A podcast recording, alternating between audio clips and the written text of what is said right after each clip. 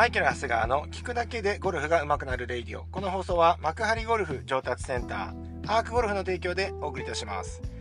はい、えー、今日はですね、ツイッターコミュニティコミュニティの方にいただいた、えー、質問に答えていきたいと思います。いちご屋さんです。えー、マイケルコーチ、ダイナミックエイミングについて教えてください。えー、自分はフッカーなんですが、フェードを打つときだけ左か、左足かかと側に一歩よろけることがよくあります。エイミングが振る方向と同じだからでしょうかえー、フェードを打つならエイミングはあえて逆にするべきなのでしょうか？というご質問でした。はい、えー、いいですね。これはかなりね、深い話になってきたと思います。深い話というか、えー、っと、初めてね、聞いた方はね、なんじゃらほいっていうね、話だと思います。まあ、あの、ちょっとわからない方にですね、もう一度このダイナミックエイミングっていう話をしていきたいと思うんですが、まあ、ちょっとイメージしていただきたいんですけれども、あ、そうですね、えー、このレイディオは皆さんのイマジネーションに、えかかっておりますので、イメージしてくださいね。えー、まあ、目標に向かってですね、ボールを打とうと思った時に、まあ、なんとなくイメージがつくのはですね、あのー、ターゲットライン、ボールが、飛球線とも言ったりしますかね。ボールが飛んでいくラインに対して、体の向きは平行に立つよ、みたいなセオリーがありましたね。わかりやすくでもそうやってしましょうか。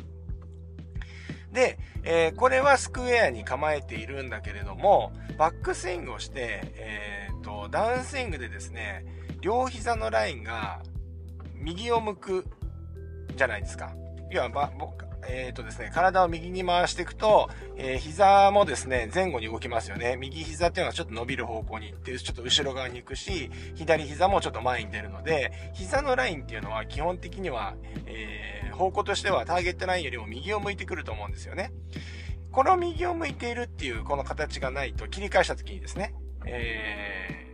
カット軌道になったり、スティープダウンってクラブが高い位置から降りてきてしまったりして、えー、ボールが大きく曲がる原因になってしまうわけですよ。カット打ちだったりとかね、フェースが開くみたいなことになるんですよね。で、この前にですね、これを、えっ、ー、と、バックスイングで、え、体重が右に移ったら、もう切り返しの時には左にもう体重移動するんだよと。その時に、えー、どこにかけるのかっていうと、いきなり左のかかとにかけるんではなくて、左の母子球からつま先を回り込むようにに踏むんだよっていうことですね。で、つま先の方を踏むってことは、このエイミングが結構右に向く動きになるじゃないですか。ということで、えっ、ー、と、このダイナミックエイミングっていうのは、スクエアに構えていても、このダイナミックエイミングがあるので、クラブっていうのはインサイドアウトに振りやすくなってくるっていうことなんですよね。はい。そう。なので、えっと、非常にこれ重要だよねっていうことなんですよね。で、これがないとですね、いきなりこのバックスイングからダウンスイングで左のかかとをポンと踏んでしまうと、えー、体が開いていくっていう、僕ら、なんかこう、昔で言うとゴルフの用語で言うと体が開くとかって言ったりしましたかね。うん、体が開く動きになるので、えー、それに伴って手元が、えー、要は、体の前面の方に前に出てきますよね。はい。あのー、出てくるので、まあ、いわゆる首切りスイングとか言われたりしましたよね。うん。あの、ゴルフ用語的にはスティープダウンって言って、高い位置から下ろすような動きのこと、スティープダウンって言うんですけど、まあ、あの、日本的な形で言うと、首切りスイングとかね、えー、言われたりしましたよね。うん。そう。で、えっ、ー、と、ここでいちご屋さんの話に戻ってくるんですけれども、えー、フェードを打つときに左のかかとによろける感じがあるっていうの、これはね、正しいと思うんですよね。で、このダイナミックエイミングっていうのが、えっ、ー、と、切り返した時の話なんで、えー、おっしゃるように、その逆をやらないといけないっていう風な感じだったと思うんですけど、実際的にはね、逆になっちゃいけないんですよね。このエイミングの角度が、やっぱりその、うん、角度的にはね、何度って、まあイメージ的に切り返してグッと左の帽子球を踏んだ時に、えー、じゃあ、例えば仮に今、いちご屋さんの泥を打つ角度が45度だったとするじゃないですか。それフェードを打つ時にはこれが30度とかになるっていう話ですよね。で、これが、じゃあ例えばこれ、切り返した時にこのエイミングが左を向いてるってことになると、先ほど言ったように、めちゃくちゃこの、あのースティープダウンというかね、手がものすごい前からね、降りてくるような形になるので、これはね、基本的にはね、まあ、ぶ、僕らで言うとぶっつけスライスは打てるけど、フェードボールは打てないよねっていうことなんですよね。うん。なんでその角度の度合いが緩くなるっていうだけで、基本的にエイミング、ダイナミックエイミングっていうのは切り返した時には右を向いてないといけないっていうことになります。はい。だ逆にはならないっていうことになるんですよね。そう。だここをやっぱ注意しないといけないかなと思うんですよね。で、まあちょっとね、難しい説明になってしまったんで、さすがにこれを聞いてる方もイマジネーション湧かないかもしれませんけども。まああの、スライスとかフェード打つにしたって、あの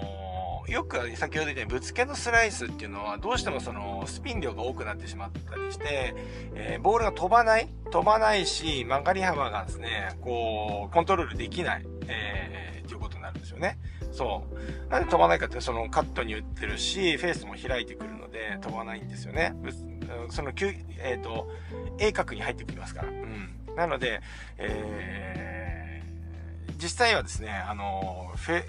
使え、使えないというかね、あんまり、あんまりいい球質ではないので、あんまり良くないんですけど、プロのフェードっていうのは、えー、ちゃんとクラブが低い位置から入ってくるフェードになってるんですよね。そう。なので、ある程度スピン量がコントロールされた状態で、えー、と、フェードが打てるということなんですよね。そう。鋭角に入れてこないで、こう、フェードを打つっていうのは、じゃあどういうことかっていうと、まあ、いわゆるシャローにっていうかね、横から打たないといけないんですけど、そう。だからそうなってくると、スピン量コントロール、まあ、繰り返しになるんですけど、えー、重いフェード、まあ、いわゆるパワーフェードみたいな言い方になったりするかもしれませんけれども、そういう、フェードボールが打てるようになるわけね。はい。なので、えっ、ー、と、まあ、そこまでね、あの、市ヶさんはね、少し結構そういうとこが気になったんで話したんですけど、あの、気にすることではないのかもしれないけど、今日のね、学びとしては、えー、ジャンボ尾崎さんのね、あの、言葉に、ジャンボさん自身はですね、スライスでゴルフを覚えたんですって。で、スライスでゴルフを覚えてしまったがために、やっぱちょっと遠回りしたと。あれだけの成功者ですよ。早いと思いますけど、あのー、ドロー、ドローを覚えてからフェードを覚えればよかった。ね、打てるようにすればよかったって、あの、ご自身で言っています。はい。まあ、なんとなく僕は今の、今の方はなんかわかる気がして、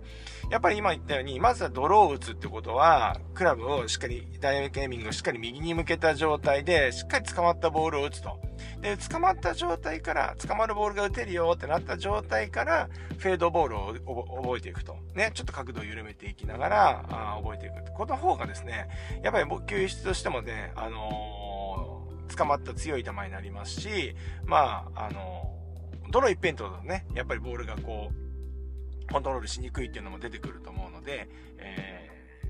その順番でですね、ドローを覚えてからフェードをね、覚えていくっていうのが、まあ、いいかなって僕も思います。はい。なので、あの、僕のホームページ見ても何見てもですね、まずは、あの、基本のドローボールをね、身につけようっていうふうに言ってはいるんですよね。はい。そんな感じでですね、皆さんもですね、えー、まだドローボールが打ててない方はですね、えー、フェードでいいかって、まあ思う気持ちも、まあそれもゴルフもね、考え方人それぞれなんですけれども、やっぱり、えっ、ー、と、最終形はね、フェードにしたいっていうことだったとしても、えー、やっぱり一回はドローをね、しっかり、えードローボールが打てるようなスイング作りをしてからフェードにトライするっていうのが、まあ、いいのかなというふうに思いますね。はい。そんなわけで、今日はですね、いちご屋さんからもらった質問にお答えしてきました。これ、ダイナミックエイミングっていうのは、まあ、ドローの時にはですね、まあ、右に向くっていうのはわかるんですけれども、フェードの時にはこれは逆なんでしょうかっていう話だったんですが、えー、これは逆にはならないっていうことでした。はい。えー、フェードを打つ場合にもダイナミックエイミングっていうのは少なくとも右を向いてるっていう状態なんだけれども、ドローの時よりは緩やかな角度にはなってるよねっていう形には、あえー、な答えになっております。はい。えー、そんなわけでですね、えー、まあ、ツイッターコミュニティでね、こうやっております。で、コミュニティメンバーが今、この収録時点ではですね、今23名、えー、なりました。で、えっ、ー、と、いろいろですね、えー、これツイッターでですね、無料で、えやることができますので、ぜひですね、この概要欄の方に、あの、コミュニティのメンバーのね、URL 貼ってありますので、ぜひですね、えー、この質問であったりとか、あの、なんかそういうのをしたいっていう方はですね、コミュニティに入っていただければなというふうに思います。はい。そんなわけで、今日も、いってらっしゃい。